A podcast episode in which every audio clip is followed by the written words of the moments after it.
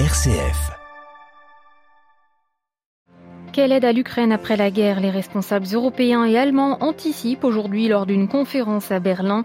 Kiev sollicite le soutien occidental notamment pour boucler son budget 2023 mis à terre par la guerre.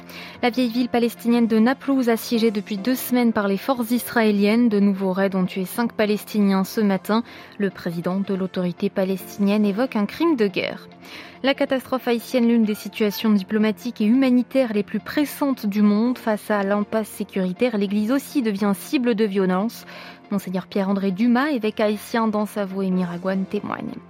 Le retour d'une figure phare du régime Bagbo, Charles Blé acquitté l'année dernière par la justice internationale, sera en Côte d'Ivoire le 26 novembre. Radio Vatican, le journal Delphine Allaire. Bonjour. Commencer la reconstruction de l'Ukraine dès maintenant, c'est l'ambition de la conférence internationale organisée aujourd'hui à Berlin par l'Allemagne et la Commission européenne. Face à l'ampleur des destructions, le président ukrainien Zelensky appelle déjà à la communauté internationale à l'aider, cela pour combler le déficit budgétaire de son pays en 2023. Berlin, Nathalie Versieux. La reconstruction de l'Ukraine doit commencer maintenant, a déclaré Olaf Scholz devant un parterre d'experts réunis à Berlin au chevet de l'Ukraine. Pour le chancelier allemand, il s'agit de rien de moins que de créer un nouveau plan Marshall pour le 21e siècle, alors que le coût des destructions est déjà estimé à 350 milliards d'euros, comme le rappelle la présidente de la Commission européenne. Nous avons besoin de tout le monde, insiste Ursula von der Leyen, alors qu'écoles, hôpitaux, routes, ponts, voies ferrées, centrales thermiques et autres infrastructures de première nécessité sont détruites chaque jour dans le pays. Pour le président ukrainien, l'urgence est déjà de réunir les moyens nécessaires pour boucler le budget 2023 et payer l'an prochain les salaires des enseignants, des médecins, les prestations sociales et les retraites. Berlin, Nathalie Versieux pour Radio Vatican. L'Allemagne qui s'apprête à vendre une partie de son port de Hambourg, l'illustre cité hanséatique de la Baltique, sera détenue à 24,9% par la Chine. Un compromis lié au refus du chancelier Scholz de bloquer la transaction. La cession de 35% de l'exploitation du port était initialement prévue. De paix, il sera incontestablement question à Rome cet après-midi. Le pape François clôturera la rencontre internationale pour la paix de Sant'Egidio par une prière écuménique au Colisée. Un moment interreligieux aussi dans l'esprit d'assises à suivre dès 16h30 sur les médias du Vatican. Commentaire en français en une du site vaticannews.va. Également dans l'actualité Vatican ce mardi, la visite en Algérie de Monseigneur Gallagher, le diplomate britannique secrétaire du Saint-Siège pour les relations avec les États, rencontre aujourd'hui les autorités politiques, le président Tebboune, les ministres des Affaires étrangères, intérieures, religieuses, ainsi que le recteur de la Grande Mosquée d'Alger. Monseigneur Gallagher visitera demain le monastère de Tibérine et échangera avec le corps diplomatique et l'église locale. Le contexte est sensible. Le pouvoir algérien resserre la vis dans le pays contre les associations étrangères et donc souvent celle de l'Église, comme la Caritas par exemple. Cette visite intervient aussi à l'occasion euh, du demi-siècle de relations diplomatiques entre le Saint-Siège et l'Algérie. Cinq Palestiniens tués ce matin dans des raids israéliens en Cisjordanie, principalement dans la vieille ville densément peuplée de Naplouse. L'armée israélienne confirme une vaste opération menée avec la police contre le quartier général et un atelier de confection d'armes. Le président palestinien lui dénonce un crime de guerre. À Jérusalem, Valérie Ferron. Cette opération militaire constitue une nouvelle étape dans l'escalade israélienne en Cisjordanie avec l'utilisation de drones pour appuyer les troupes et les unités spéciales alors qu'un missile était utilisé pour cibler une voiture tuant son conducteur. Dans la vieille ville de Naplouse, les forces d'occupation israéliennes ont encerclé et détruit une maison censée abriter un atelier de fabrication de bombes artisanales au profit du groupe armé de la Fosse des Lions qui a perdu trois de ses membres dans cette attaque israélienne centaines d'habitants de Naplouse, en majorité des jeunes, sont aussitôt venus se rassembler près de la vieille ville et ses rues transformées en champs de bataille. Les violents affrontements qui s'en sont suivis se sont déroulés en présence des forces de sécurité palestiniennes qui ont refusé de se retirer pour laisser les forces d'occupation israéliennes libres de tout mouvement. Plusieurs de leurs membres ont été blessés. Les Palestiniens font donc plus que jamais bloc autour du groupe armé de la Fosse des Lions et des factions dont le parti présidentiel, le Fatah, très présent sur le terrain. Jérusalem, Valérie Ferron pour Radio Vatican. Le grand oral de Giorgia Meloni au Parlement italien, la nouvelle présidente du Conseil est en ce moment devant les députés.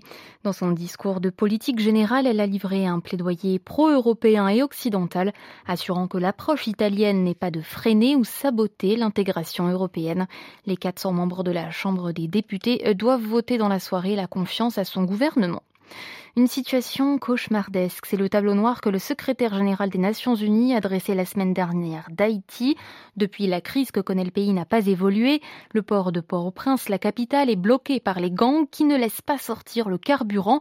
Impossible donc de se déplacer ou de puiser de l'eau. Monseigneur Pierre-André Dumas, évêque d'Ansavo et Miragouane, témoigne du marasme dans lequel se débat son pays. C'est une situation euh, terrible, catastrophique. Il y a beaucoup de chaos, d'anarchie, beaucoup de violence.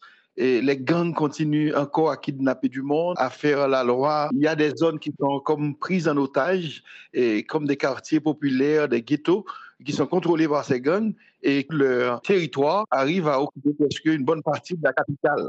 Les zones de province, par exemple, là où se trouve mon diocèse, et quand même, il y a beaucoup plus de sécurité, mais les gens, ils sont totalement préoccupés puisqu'il y a 4, euh, à 5 départements qui sont complètement bloqués, qui peuvent pas arriver sur Port-au-Prince, et, la zone de Martissan, qui est euh, l'entrée sud de, la capitale, est complètement bloquée par ces gangs. Comment réagit la, la population? Il y a beaucoup de jeunes qui essaient de mettre debout. Mais aussi, il y a ces manifestations parfois violentes qui euh, ne font qu'apporter de, l'huile sur le feu. Vraiment, on a besoin d'être accompagné, on a besoin d'une certaine assistance, non pas d'une occupation, mais d'une aide internationale, d'une force sérieuse capable d'accompagner la population, au moins pour sortir de cette situation de blocage total, de blocage historique de la population haïtienne qui est comme prise en otage. Les propos recueillis par Xavier Sartre. Coupure totale de la connexion Internet au Soudan. Le pays marque aujourd'hui le premier anniversaire de manifestations pourtant prévues dans le pays, les Soudanais réclamant un gouvernement civil. À chaque mobilisation contre le coup d'État, la connexion est interrompue. En un an maintenant, déjà 118 protestataires sont morts dans la répression. Le retour au pouvoir des civils est la condition sine qua non pour la reprise de l'aide internationale interrompue au Soudan. En Côte d'Ivoire, le retour de Charles Blé est prévu pour le 26 novembre prochain. Le COGEP, le parti de l'ancien ministre de la Jeunesse, l'a annoncé hier à Abidjan, acquitté il y a un an et demi maintenant par la Cour pénale internationale pour crimes contre l'humanité. Charles Blé vit depuis à La Haye, aux Pays-Bas, d'où il attendait l'autorisation des autorités ivoiriennes pour revenir. Le ministre de l'ancien président Laurent Gbagbo est absent de son pays depuis maintenant plus de dix ans. Abidjan, Sidi Yansane. C'est par une courte déclaration que Patrice Saraka, le secrétaire général du Congrès panafricain pour la justice et l'égalité des peuples, a annoncé le retour au pays de son président Charles Blé prévu le 26 novembre prochain. Innocenté par la CPI en mars 2021, l'ancien ministre ivoirien faisait depuis des pieds et des mains depuis la haie pour rentrer chez lui. Il y a cinq mois, il recevait finalement son passeport et le feu vert de l'État ivoirien seulement la semaine dernière. Surnommé le général de la rue pour sa capacité de mobilisation, Charles Blé était le bouillon ministre de la jeunesse de l'ex-président Laurent Gbagbo durant la violente crise post-électorale de 2011 qui l'opposait à son successeur Alassane Ouattara et qui avait causé plus de 3000 morts selon l'ONU. Reste que Charles Blé a été condamné par contumace à 20 ans de prison par la justice ivoirienne pour torture et homicide volontaire. Le secrétaire général du COGEP estime que ce n'est pas un obstacle au retour de son leader, rappelant que d'autres personnalités politiques ont été graciées ou autorisées à rentrer sans être inquiétées afin de favoriser favoriser la réconciliation nationale. Abidjan, Sidi Ansané pour Radio Vatican. Avant de refermer ce journal, peut-être avez-vous pu observer l'éclipse partielle de soleil en train de s'achever, un phénomène céleste de deux heures à regarder avec précaution qui s'est produit de l'Islande à l'Inde en passant par l'Europe ce midi. Le maximum de l'éclipse, à savoir 82% du soleil caché par la Lune, était prévu au-dessus du Kazakhstan. Un chiffre toutefois insuffisant pour avoir une perception d'obscurité en plein jour.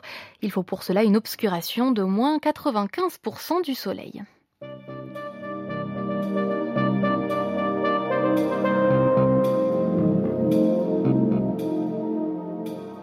Voilà, sur ces considérations astronomiques s'achève cette édition. Merci beaucoup de l'avoir suivi. L'actualité du pape de l'Église et du monde revient dès 18h heure de Rome, présentée par Olivier Bonnel. Excellente journée.